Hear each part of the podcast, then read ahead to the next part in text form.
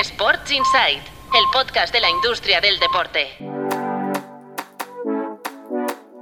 Muy buenos días, soy Álvaro Carretero. Vamos con los titulares del martes 28 de febrero. Arrancamos con la Juventus, que aún envuelta en pleno escándalo por los Agnelli, ha presentado las cuentas del primer semestre del año. El club ha perdido 29,5 millones de euros pese a incrementar sus ingresos un 24%, hasta 276 millones.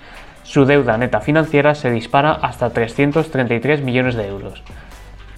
Premier Padel da el salto al femenino e incorpora 110 jugadoras a su circuito para 2023.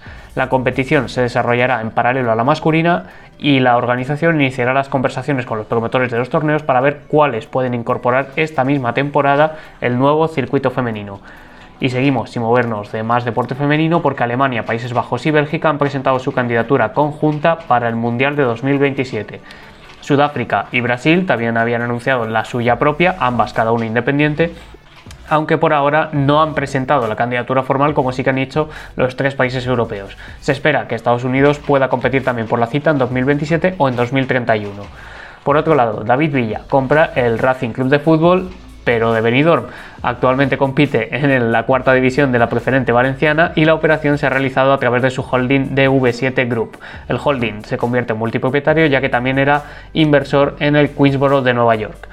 Y cerramos con Duet Sports, que pasará a llamarse Duin Sports Club. La cadena ya ha solicitado en el registro de su nueva identidad de marca y además ha fichado como responsable financiero a Raúl López Guerrero, quien fuera director de inversiones del fondo Barin, que recordemos llegó a controlar hasta un 39% de la cadena Forus. Eso es todo por hoy, mañana volvemos con más titulares. Gracias por escuchar.